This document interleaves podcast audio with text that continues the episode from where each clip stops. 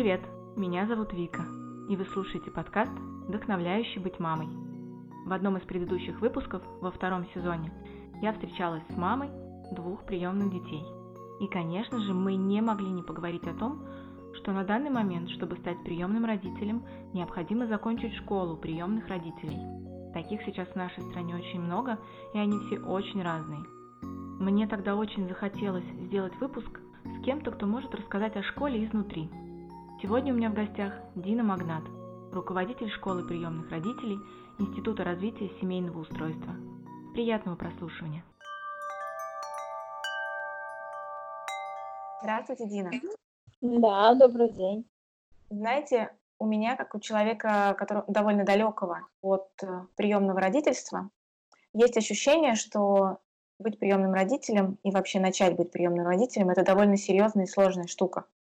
Некоторое время назад я готовила выпуск с Екатериной Желениковой, приемной мамой двух детей, и, в принципе, она рассказала, что опасения о том, что это что-то такое настолько серьезное, что проще отказаться, она эти опасения ну, не оправдала, сказала, что на самом деле все гораздо проще.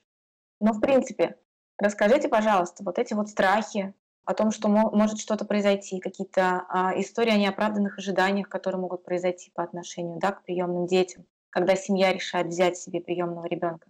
Эти страхи оправданы? Это действительно все так сложно? Или сейчас все это гораздо проще и не надо бояться какой-то бумажной волокиты, каких-то вот таких вещей, если ты решаешься стать приемным родителем? А, знаете, вопрос, который вы задали, он разбивается на несколько, как минимум на два, потому что начало вопроса было про страхи и опасения, а окончание про страхи и опасения связаны с бумажной волокитой. И это две большие разницы. И, собственно, сложности, о которых можно говорить, это очень разные сложности э, по части бумажек, процедур, бюрократии, по части всего остального. Что касается бумажных процедур, то понятно, что разные люди по-разному воспринимают и по-разному относятся к, ко всякой бюрократии, но, э, на мой взгляд, это так или иначе преодолимо. И в любом случае это конечная история. То есть нужно собрать конечное количество бумаг, пройти конечное количество э, разговоров в разной степени осмысленности, и э, в итоге это заканчивается. Это всего лишь такой подготовительный период. Кому-то он дается тяжелее, кому-то проще. И можно, конечно, обсуждать, из чего этот период состоит, что там имеет смысл, что не имеет, где э, процедуры идут в соответствии с законом, а где закон нарушается, ну и так далее. Да? Но так или иначе, это некий конечный этап. Он, он не вечен, да? он не составляет суть приемного родительства. И даже если дается тяжело, так бывает, э, все-таки это не Э, неприемный родитель, да, это всего лишь подготовка к нему. Если же говорить о сложностях, связанных с приемом ребенка в семью, то это, конечно, совсем другая история. И э, страхи, страхи опасения, которые с этим связаны, они очень сильно варьируются, очень сильно различаются в зависимости от, ну, собственно, от людей, да, от самой семьи, которая собирается взять некровного ребенка. И про это, вот про это действительно имеет смысл думать, разговаривать, готовиться. И это, собственно, то, чем люди занимаются на школе приемных родителей. Вот функция школы приемных родителей одна из. Это ну, информирование о том, что вообще может быть, и это возможность для тех, кто собирается стать приемными родителями, подумать, поговорить, побояться, понять, чего именно э, мы боимся, да, а что, а чего не боимся, ну и так далее. Да. Это такая действительно большая важная тема. Я помню из своего детства, скажем так, когда я еще не задумывалась о том, чтобы стать родителем, но при этом, мне кажется, всегда были разговоры о том, что есть детские дома, есть возможность взять ребенка в семью. Но я ничего не помню, чтобы раньше были какие-то упоминания о том, что есть школа приемных родителей. При этом, если сейчас заходить, ну вот даже просто заходишь в интернет, чтобы найти информацию, вот я решила стать приемным родителем, что мне дальше делать? Чуть ли не вторым пунктом в списке, что нужно делать, идет прохождение школы приемных родителей. Ее действительно раньше не было, это вдруг недавно такая история возникла, и если да, то почему вдруг возникла необходимость сделать такую школу? Ну, это вдруг недавно возникло с 1 сентября 2012 года. 1 сентября 2012 года школа приемных родителей стала обязательный для тех, кто собирается усыновить ребенка или стать опекуном, за исключением близ, самых близких родственников, то есть бабушки, дедушки и братьев, сестер ребенка. Вот для всех остальных школ приемных родителей обязательная подготовка кандидатов, она официально называется. И обязательно, еще раз говоря, она стала вот в сентябре 2012 года, но реально подобные э, школы существовали гораздо раньше. Э, лет, наверное, ну, уже почти 20 лет назад некоторое количество школ приемных родителей уже были. Они были штучные, единичные, они не были обязательными, и они делали с людьми, которые просто понимали, насколько это важно. И приходили туда учиться тоже люди, которые понимали, что им будет очень хорошо и полезно подумать о том, что из себя представляет приемное родительство заранее, до того, как э, ты с чем-то таким столкнулся и не знаешь, как им справиться. Это такая изначально была волонтерская история, которая развивалась, развивалась постепенно, сарафанное радио работало, люди рассказывали друг другу полезно и хорошо. А в какой-то момент государство озадачилось проблемой детей-сирот, желанием устроить их по семьям, и э, пришло к выводу, что обязательность такой подготовки вот инспектору на пользу пойдет. И, соответственно, вот появилась вот эта вся история со школы прямых родителей, которая стала обязательной. Ну и, соответственно, теперь э, в Гугле там выскакивает первой строкой по вопросу, что делать, если хочешь установить ребенка. Я правильно понимаю, что родитель вообще никак никоим образом не может обойти стороной это прохождение? Если ну, у да, него нету бумажки, да, если у него нет бумажки о прохождении школы, его просто не пустят на какие-то дальнейшие шаги. Э, если потенциальный приемный родитель не является ближайшим родственником ребенка, то есть бабушкой, дедушкой или братом, сестрой, то да, прохождение школы приемных родителей обязательно. Но вообще говоря, это все очень несложно выясняется, да, есть э, то есть э, есть список официально открытый, да, установленный законодательством список документов, которые необходимо предоставить для того, чтобы претендовать на право Э, стать кандидатом в усыновители или опекуны. И там есть свидетельство о прохождении подготовки, в числе прочих документов.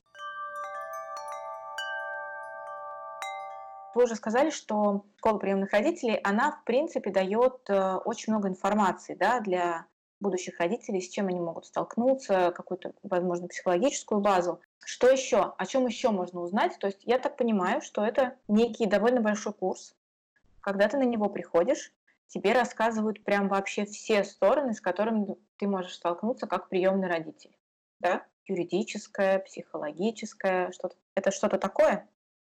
Да, программа, про, программа подготовки кандидатов, она установлена законом, а, вернее, установлен законом перечень тем, которые должны туда входить. Перечень тем и часовая вилка, да, что школа должна занимать не меньше, чем сколько-то часов и не больше, чем там, сколько-то еще внутри э, вот этой вилки, внутри тем, в принципе, каждая организация, которая такую подготовку организует, э, которая э, ну, делает такую подготовку, может э, распределять часы, время там э, и подачу материала самостоятельно. Есть еще, правда, ограничения, ну, хоро- в хорошем смысле, да, требования законодательства, чтобы обучение это было интерактивным, то есть чтобы это не были лекции, чтобы большая часть занятий состояла из э, тренингов, да, то есть была такой, не когда человек, не когда специалист там залез на табуретку и что-то такое читает, да, а когда участвуют в работе слушатели активно, да, и возвращаясь к перечню тем, к программе, э, там, опять же, да, все это в открытом доступе есть, закон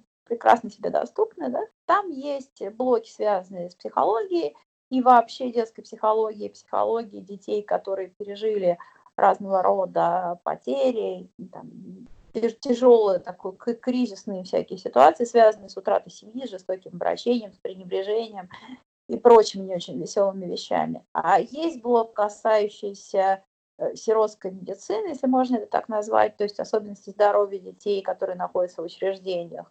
Есть блок, касающийся юридических, юридических процедур, процессов, как подготовка к усыновлению к опекунству, так и того, что происходит потом. В общем, там довольно широкий такой перечень тем, связанных э, с приемом родительством, да.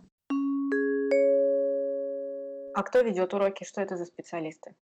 Ну, я вообще не очень люблю название уроки, да, потому что это не школа том смысле, в котором у нас ассоциируются, да, вот там, за занятия, школа, уроки, там, оценки контрольные и прочее.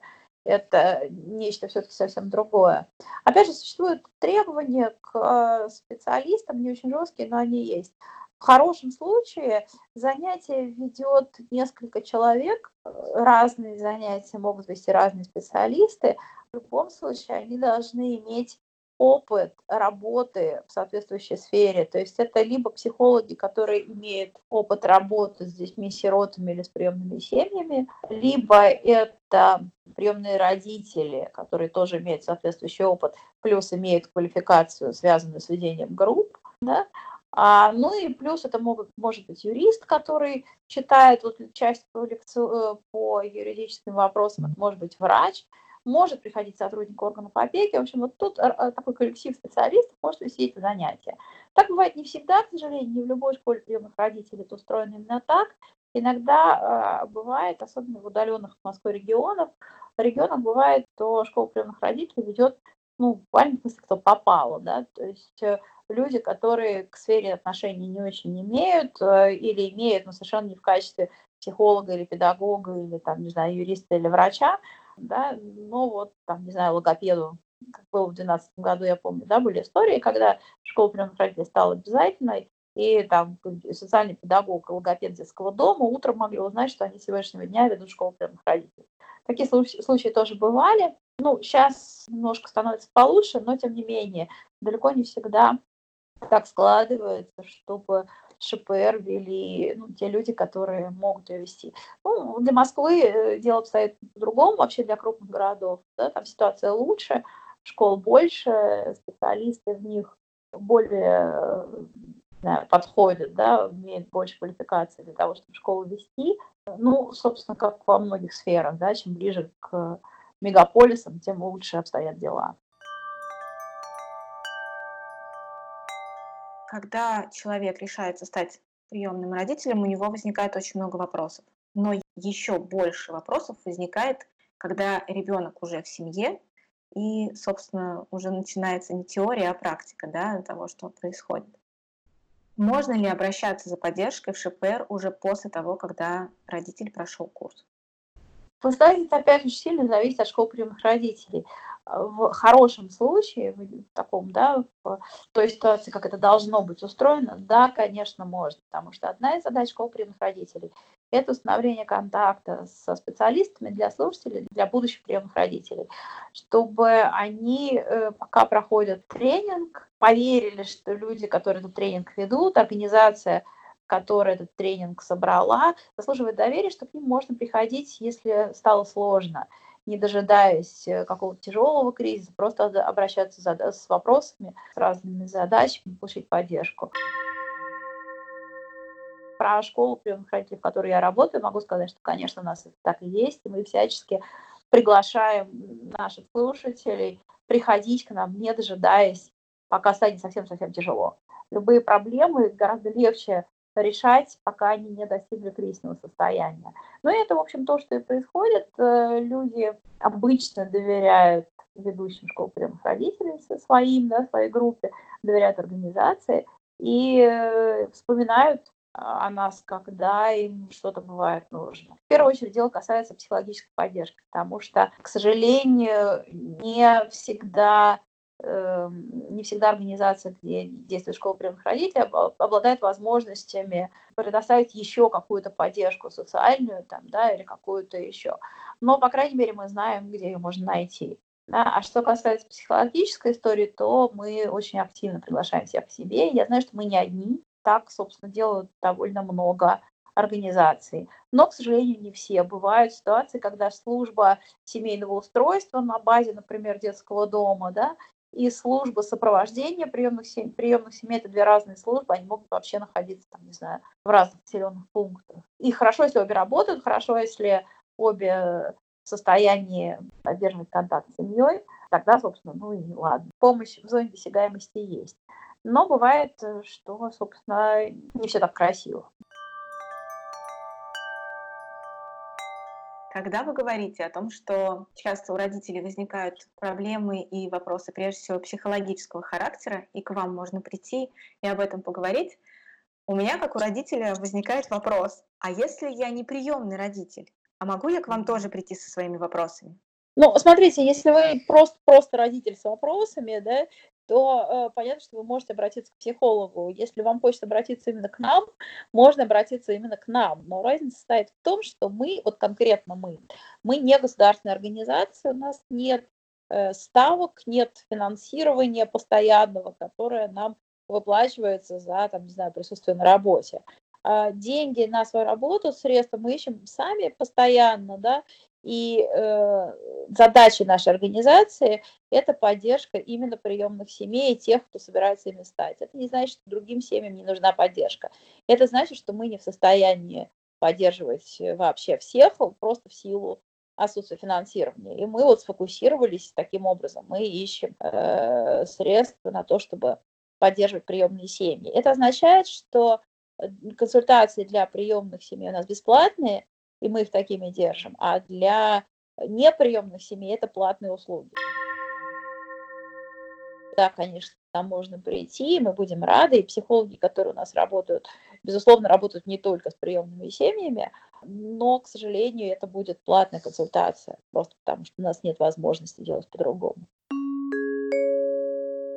При этом я хочу сказать, опять же, конечно, эта ситуация для Москвы и других мегаполисов отличается от регионов, но хочу сказать, что э, бесплатную психологическую помощь в Москве все-таки найти возможно, не только приемным родителям. А жителям регионов, конечно, сложнее, но, опять же, развиваются технологии, и все сейчас можно много чего сделать по скайпу, можно много, много что найти удаленно, то есть все-таки немножко налаживается вот эта вот история, хотя, может быть, она не так хороша, как хотелось бы.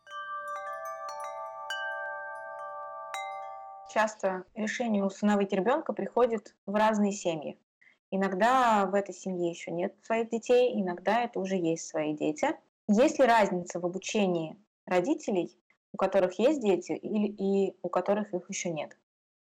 А, вы знаете, нет, мы не делаем разницы в программе. Программа идет общая, но поскольку это живое общение, как я уже говорила, это не лекции, это живое постоянное общение между ведущим группой членами группы друг с другом и так далее. Да? Вот эти все разные задачи и запросы, они предъявляются по ходу занятий, люди рассказывают о том, что именно волнует их, и, соответственно, работа в каждой группе отличается каких-то деталях от того, что происходит в каждой другой группе. Отличается ровно потому, что разный состав участников, у них разные жизненные ситуации. Много очень сходства, потому что все они думают о приемном родительстве.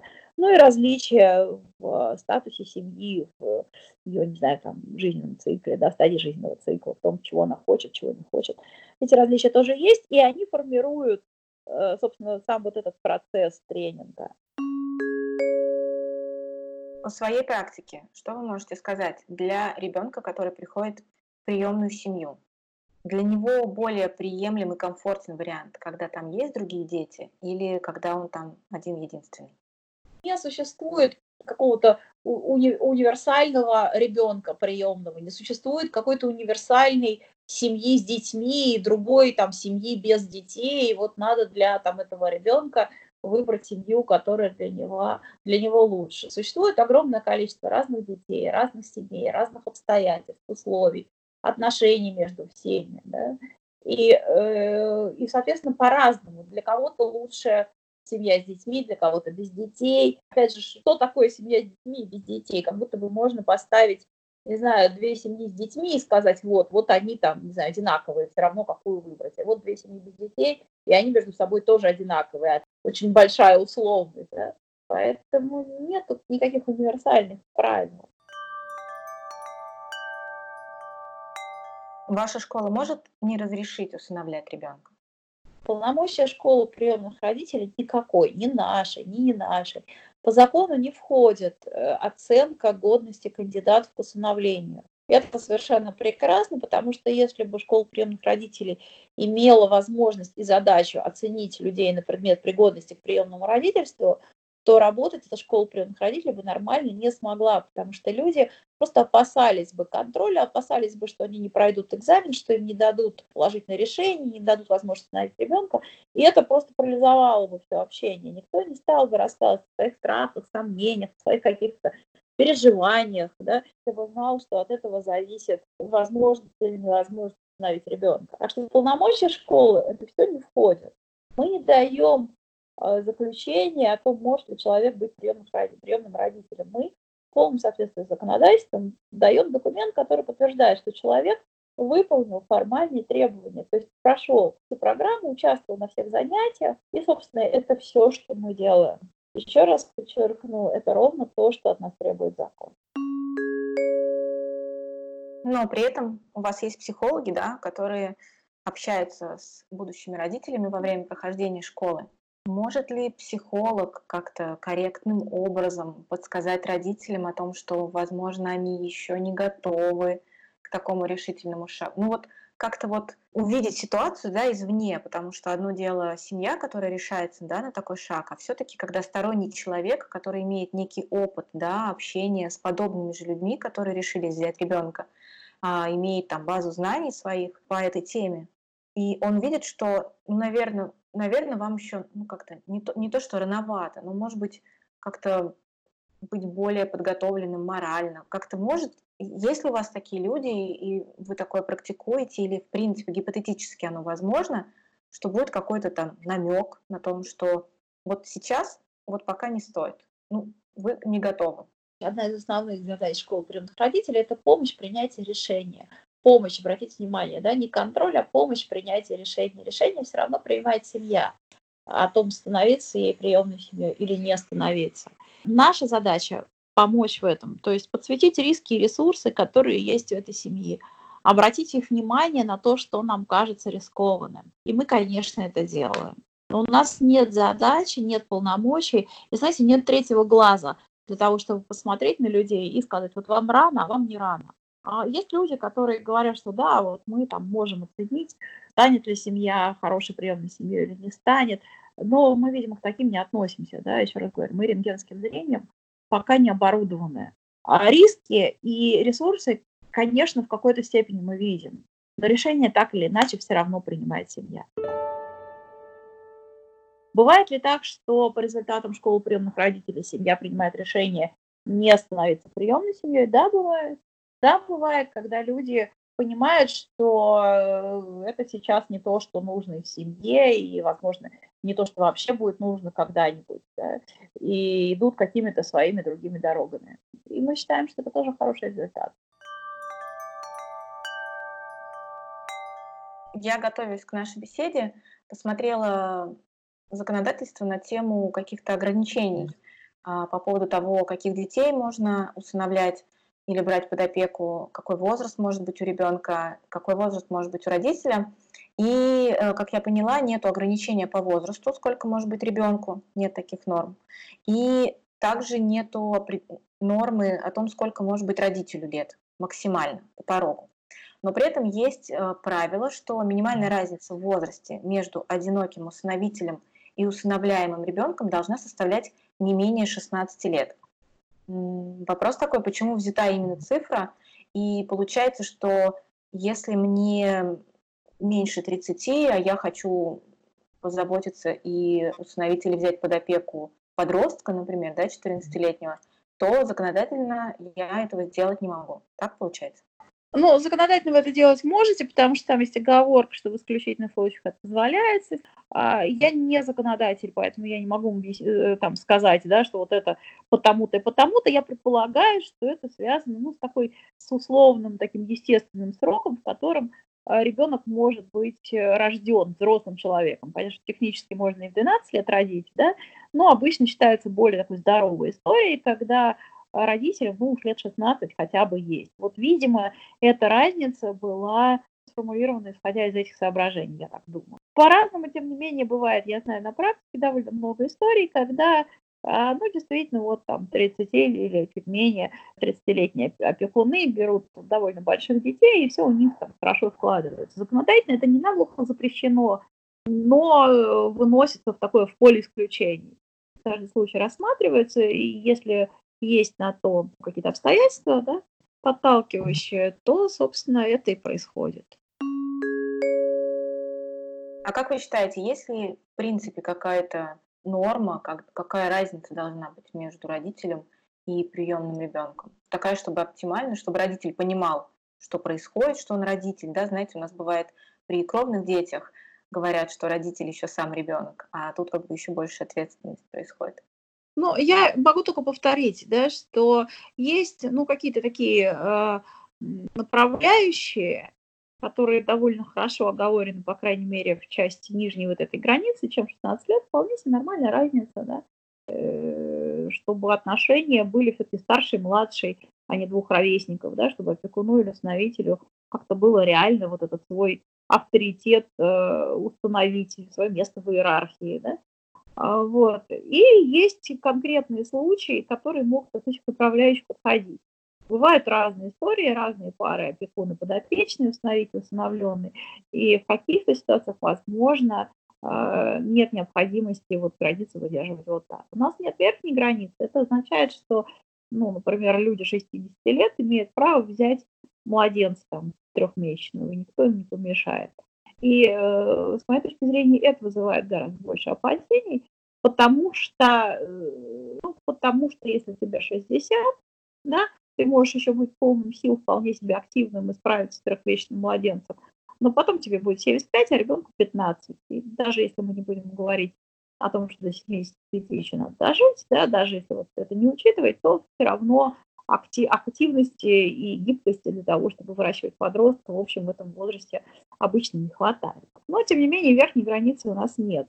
А не могу сказать, что часто 60-летние идут за младенцами, обычно люди все-таки, ну так, более-менее здраво на это смотрят, но, тем не менее, случаи бывают разные. И э, приходится не нам, опять же, а органам опеки, у которых есть полномочия, для того, чтобы отказывать или соглашаться, приходится э, изыскивать разные причины для того, чтобы не дать заключение возможности быть опекуном-установителем, когда ну, вот такие фантазии у людей возникают.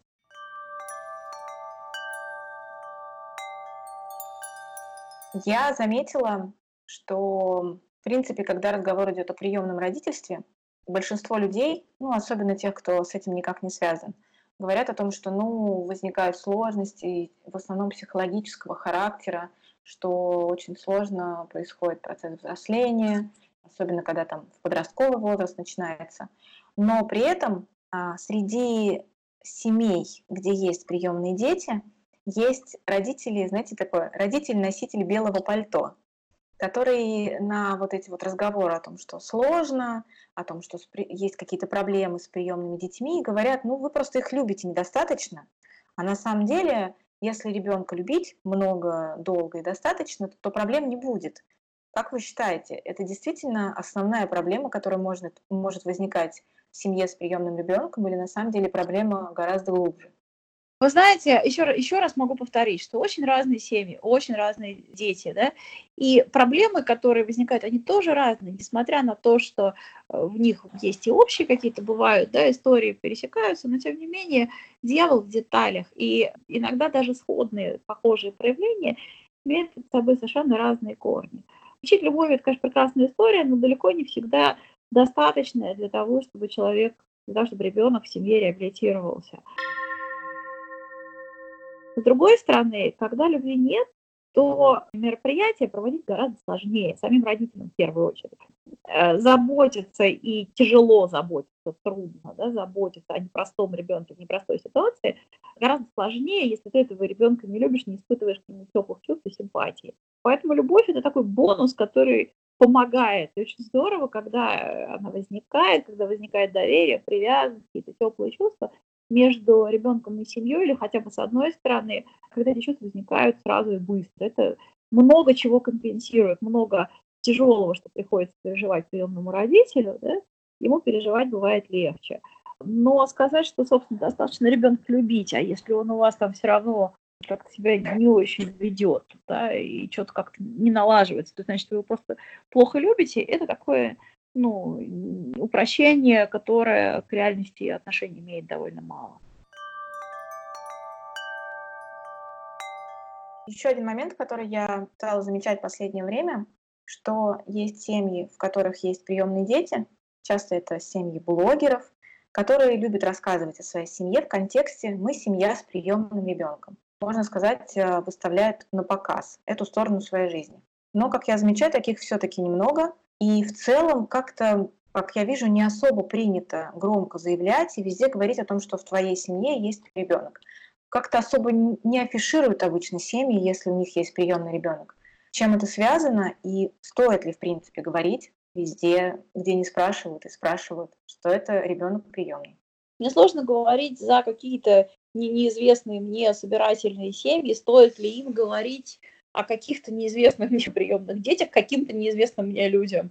По-разному все бывает. Э, само в себе приемное родительство у нас, даже не приемное родительство, а скорее приемное детство, оно было стигматизировано довольно долго, да и, собственно, сейчас этот стереотип, не могу сказать, что куда-то сильно подевался, история вот такая вот, да, оставление в младенчестве или история жизни в детском доме или в, семье, из которой ребенок попал в детский дом, она э, часто ассоциируется, так стереотипически, да, ассоциируется с чем-то не очень красивым. Возможно, отчасти не афиширование э, таких историй, да, не афиширование приемного родительства связано с этим, с тем, что это стигматизировано тем, что до сих пор существует много мифов по поводу того, что, не знаю, там алкоголизм, например, наследуется, или какое-то социальное поведение наследуется. И если ребенок вышел из э, такого рода кровной семьи, то, собственно, дорожка у него плохая, и ничего тут исправить нельзя. Да? Возможно, это связано с этим. Возможно, это связано с тем, что просто ну, вообще у людей, у семей очень разные подходы к открытости, очень разная разные отношения к границам семьи. Кто-то живет открыто, вечно полный дом народу, дверь на распашку, да, все время какие-то гости, все, мы все о себе рассказываем, там, да, мы ведем там 25 э, соцсетей. Кто-то ведет гораздо более закрытый образ жизни, и друзей не так много, и рассказываем о себе мы мало, и фотографии стараемся не публиковать. Люди очень разные. И приемное родительство – это одна из сфер жизни, которая, в общем-то, подчиняется тем же правилам, которым подчиняются другие сферы жизни той или другой семьи. Тут сложно сказать, как, как надо, а как не надо, как правильно, а как неправильно делать. Я в деталях. Бывают ситуации, когда действительно а лучше там, не отсвечивать. А бывает, когда, собственно, почему нет. Да? И, и еще бывают очень разные семьи. Но при этом, согласитесь, в вопросах какой-то социальной жизни часто помогает э, популяризировать проблему или решение какой-то проблемы, или какую-то особенность, которая есть да, у общества. И когда об этом начинают больше говорить, возможно, говорить немного с другой стороны, как-то как что-то более красивое, что-то более нормальное, что если это присутствует в жизни, часто это помогает убрать большое количество мифов, которые возникают по отношению там, к разным вопросам, и, в принципе, изменяют отношение общества да, к какому-то из этих вопросов. Как вы думаете, может быть, по поводу приемного родительства и приемного детства было бы тоже здорово какую-то такую вот операцию провести? Или это тот вопрос, который все-таки, вот пусть он идет, как идет сам, и постепенно все, каждая семья будет делать выбор, и для этого не надо устраивать популяризацию. Есть э, довольно большое количество публичных людей, которые про это рассказывают и говорят. Есть довольно большое количество благотворительных фондов, организаций, которые работают в этой сфере и прицельно работают над популяризацией, ну, не знаю, там, приемного родительства, над снятием мифов. Да, они по-разному это делают. Кто-то э, с использованием реальных семей, кто-то с использованием там, каких-то рассказов, статей и прочего, и прочего. Да. Этот процесс в каком-то виде идет. Ну вот этот процесс, он благополучно влияет на изменение отношения к приемному родительству и детству? Он как-то, безусловно, влияет. И, в принципе, наверное, можно говорить о том, что ну, стигматизация снижается, да, что сейчас все-таки, наверное, э, несколько мягче отношения, немножко больше понимания, немножко меньше мифов. Да, но это, эта история не быстрая. Невозможно делать это на раз, два, три, стройся. Да. Ну, вернее, это, наверное, можно было бы, там, не знаю, если как-то направить на это много-много сил и денег, но ни у кого из э, существующих знаю, игроков в этой сфере такого количества сил денег нет, и поэтому процесс идет как идет. Есть фонды, которые над этим работают, а, есть люди, которые просто так живут, да, и популяризируют это самим своим образом жизни. И есть кто-то, кто живет без относительной популяризации, э, но тем не менее живет, растит детей, воспитывает там что-то кому-то рассказывает, да, и это тоже потихонечку капля, которая долбит все тот же самый камень.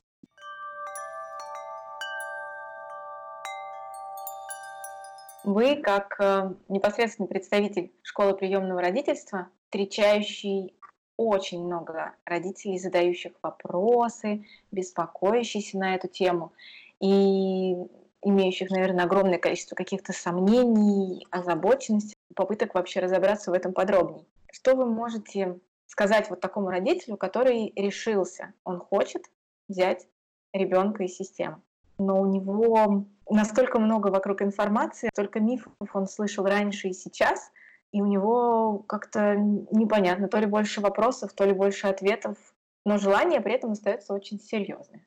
Но я могу только пожелать найти хорошую школу приемных родителей и начать э, вот этот свой путь, начать с нее. Потому что хорошая школа приемных родителей, она дает возможность как раз подумать, поговорить с другими людьми, которые находятся в той же ситуации, думают над решением, и очень много про себя понять. И, в общем, это хорошее, такое хорошее рабочее начало, чем э, просто так читать интернет и, или там не знаю, варить это внутри своей головы, гораздо безопаснее и полезнее, наверное, да и приятнее обсудить все то же самое, но с другими людьми. И с теми, у кого есть соответствующий опыт, профессиональный или личный, и с теми, у кого его нет, но прям выделить для этого специальное время, специальное место, да, и с удовольствием, с чувством, с толком, с расстановкой во всем этом побыть. Вообще это хороший процесс, это хороший путь, хорошее начало. Да? В этом много, много радости. Это не только тревога, да? в этом много радости. Приемные дети, как любые дети, по идее, заводятся родителями для, для радости. И когда мы думаем исключительно о проблемах, понятно, что они будут, никуда от них не денешься, но если мы заранее думаем о том, что жизнь наша превратится в тернистый, такой в каменистый путь с, тер, с терновым венцом на голове, то, в общем, возможно, это не то, что нам нужно. Приходите в школу приемных родителей, в нашу, не в нашу. Ищите ту, которая вам близка, и удачи на пути.